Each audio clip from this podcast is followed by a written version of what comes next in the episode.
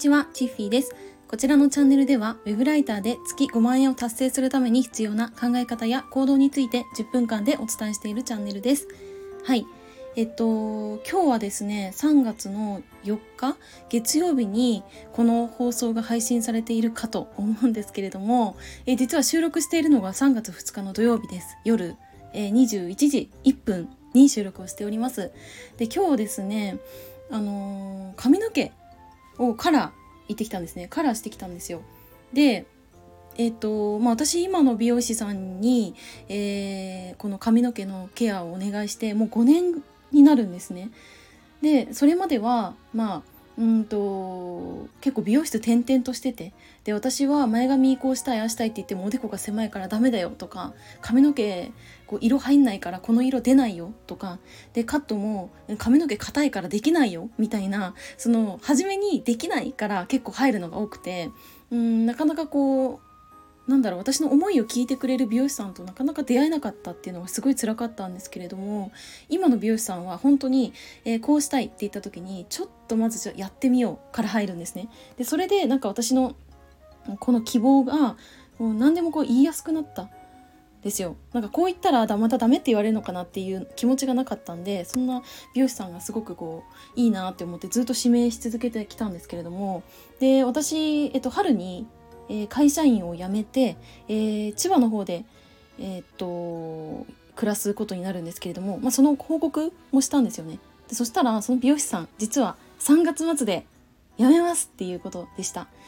で、うんとまあ、4月から新しい店舗に移動になるっていうことだったんですけれどもそこでちょっといろんな思い出とかあと今後のこととかを私の中でこう整理してたんでそれをちょっと,、えーとまとめていきたいなって思います。はい。で、初めにお知らせをさせてください。えー現在ですね、えっ、と、私、えっ、と、ライティングのコミュニティを運営しております。これから、えーお家でこう何か副業やってみたいとか、えっと、今ウェブライターのお仕事やってるんだけどなんか仲間いなくて寂しいなとかあと、まあ、これからスキル高めていきたいなっていう方はぜひ、えっと、一緒に学んでいけたらと思います。えっと、無料で今 Discord でやってるので、えっと、気になる方は概要欄の公式 LINE まずご登録いただいて、えーコミュニティ参加希望とメッセージをいただければと思います。なんかそんなに大々的に私あの宣伝してないかなって思うんですけど今30名を超えたので結構あの皆さん賑やかになってきたかなって思うのでうんこれからなんかイベントとか勉強会とか、えー、と企画していけたらなって思います。はい。ということで本題に戻りたいと思うんですけど、えっと、まあ、美容師さんとの出会いがもう今から5年前になります。で、当時私、うんと、まあ、その美容室にはもっと前から通ってたんですけど、特に指名とかしてなくって、まあ、誰でもいいかなっていう感じだったんですね。なんですけど、まあ、たまたまこう、えっとまあ、新年度というか春に行った時に今の美容師さんに出会ってでなんか担当の方変わったからえちょっと試しにああしたいこうしたいっていうのを言ってみようかなって思って今でも覚えてることが、えっと、前髪をあの中村アンさんみたいに上げたいので、えっとまあ、そういう感じで、えっと「できますか?」って聞いたんですよね。そしたら「あできるよ」って言われてでそれすごい嬉しかったんですよ今までおでこ狭いから無理だよとかなんか髪の生え方的にこれできないよって言われてきたんですけどできるよって初めて言われたんですよね。はい、それで実際に、えっとまあ、すぐにはねそんな立ち上がんないんですけど、まあ、伸ばして、えーケアしているうちにやっぱりこう立ち上がるようになったんですよ。それであの前髪なしの髪の毛初めて生まれて初めてできるようになったんですね。でそれからうんとなんか自分の希望っていうのをすごい伝えやすくなって、えー、と髪色もうんなんかこういうアッシュにしたいとか、えー、と紫系にしたいとかピンク系にしたいとかいろんな希望をね伝えてもなんかそれに、まあ、100%できるか分かんないけどちょっと近づけるように頑張るねみたいなことを言ってくれたりとかあとは、えー、と髪の巻き方、えコテを使って、えー、と簡単かつ可愛く巻く方法みたいなのも毎毎回毎回こうレクチャーをしてくださったりとか、えシャンプーとか、え今の状態だったらこのシャンプーいいよとか、え教えてくれたりとかして。うん私はもう師匠って呼んでるんですけど、えー、とそんな師匠がですね私の1個上なんですけどあのねめっちゃ可愛いんですよ男性なんですけどあのねなんて言えばいいんだろうな「キングダムハーツ」に出てくるキャラクターみたいな感じ。なんかちょっとよくわかんないですよね抽象的すぎて。でもなんかそんな感じのイメージで。でなんかほんと少年みたいな。見た目なんですよ。でうんだけどすごくこう論理理屈で あの説明してくださるから私がすごく理解しやすかったりとかするんですよね。はい、で、まあ、そんな美容師さんがですね、うんと、3月末でこの美容室から他の美容室に、えー、移動になりますっていうことだったんですよね。でそれがなんか私が今回その千葉に戻りますって言った直後だったので結構同じタイミングに去るんだなっていうのは思ったんですけどで、えっと、次えどちらの店舗に行かれるんですかって言ったらまだ決まってませんって言っててなんかとりあえず辞めるっていうことを先に決めて、えー、その後に実際にどうしようああしようっていうのはあの決めるっていうことでなんかその考え方もめちゃくちゃいいなってって思って私は、うん、素直にこう、まあ、すごいなって思って聞いてたんですけど。はい、でまあ3月の3月中かにあの私もう一回ちょっと会いに行こうかなって思うのでその時にこの店舗を、え教えてもらうことにはなってるんですけどなんかねえっとちょっと海外に行ってみようみたいな話も出ていてなんかそういうチャレンジ精神があって私本当に素晴らしいなって思うしあの今回その美容師さんもおっしゃってたのが、まあ、敷かれたレール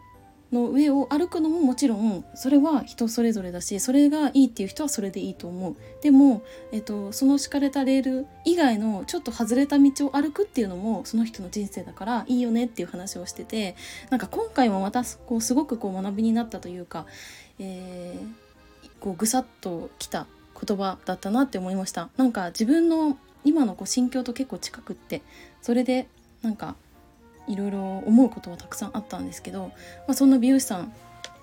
あのここまでね5年間あの私の髪の毛をケアしてくださったので私が千葉に行ってもあのまた追いかけていきますとはお伝えしたんですけれどもなのでまた髪の毛毎回毎回ちょっとね名古屋に、えー、来るのは厳しいかもしれないですけど定期的にというかハイライト入れる時と矯正する時は絶対にその美容師さんにお願いしようかなって思いましたね。はいで結構美容室選びって迷われている方は迷われてると思うし、まあ、ここって決めてる方はもう何年もこう通われてる方多いかなって思うんですけどなんか私が思うにこの技術っていうのも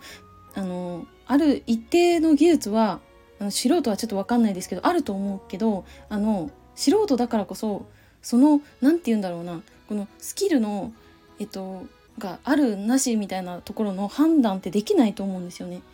でじゃあ何でお客さんって美容師さん決めるのかなっていうとやっぱりその寄り添ってくれるようなうんその人のなんか人柄だとかえっとなんだろうなこうアドバイスしてくれることとかなんかそういうところがきっかけになるのかなって思いました。でそう考えた時に、うんと私を含め他のお客さんも他の店舗に行ってもあのお願いしたいっていう方がほとんどなんですって。これすごくないですか？私めっちゃすごいと思って。だから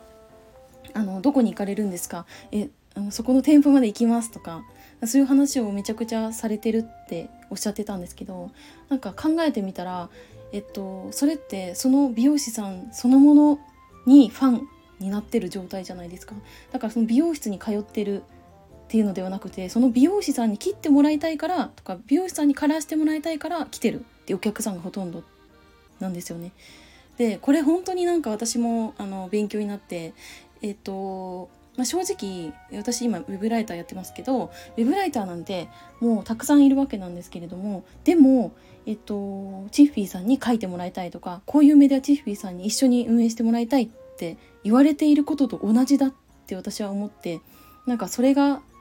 うん、なんだろうな。めちゃくちゃ多分それ私想像しただけでめっちゃ幸せだなって思ったんですけどでも結局なんかそういううんなんだろうな。お客さんのこうリピートが止まらないとかうんと、まあ、指名料を支払してでも切ってもらいたい。カラーしてもらいたい。で移動してもえまた引き続きお願いしたい。って言われるようななんかそんなうーんなんか人で私もありたいってって思いました、まあ、私は美容師さんではないですけどでも仕事を依頼される側としてそれは多分当てはまることはとっても多いと思うのでうんやっぱりこの日々のえーと、付き合いとかクライアントとの接し方とか仕事への取り組み方とかなんかそういったところで、えーと、その記事のクオリティだけではない他の部分でしっかりこう関係構築して、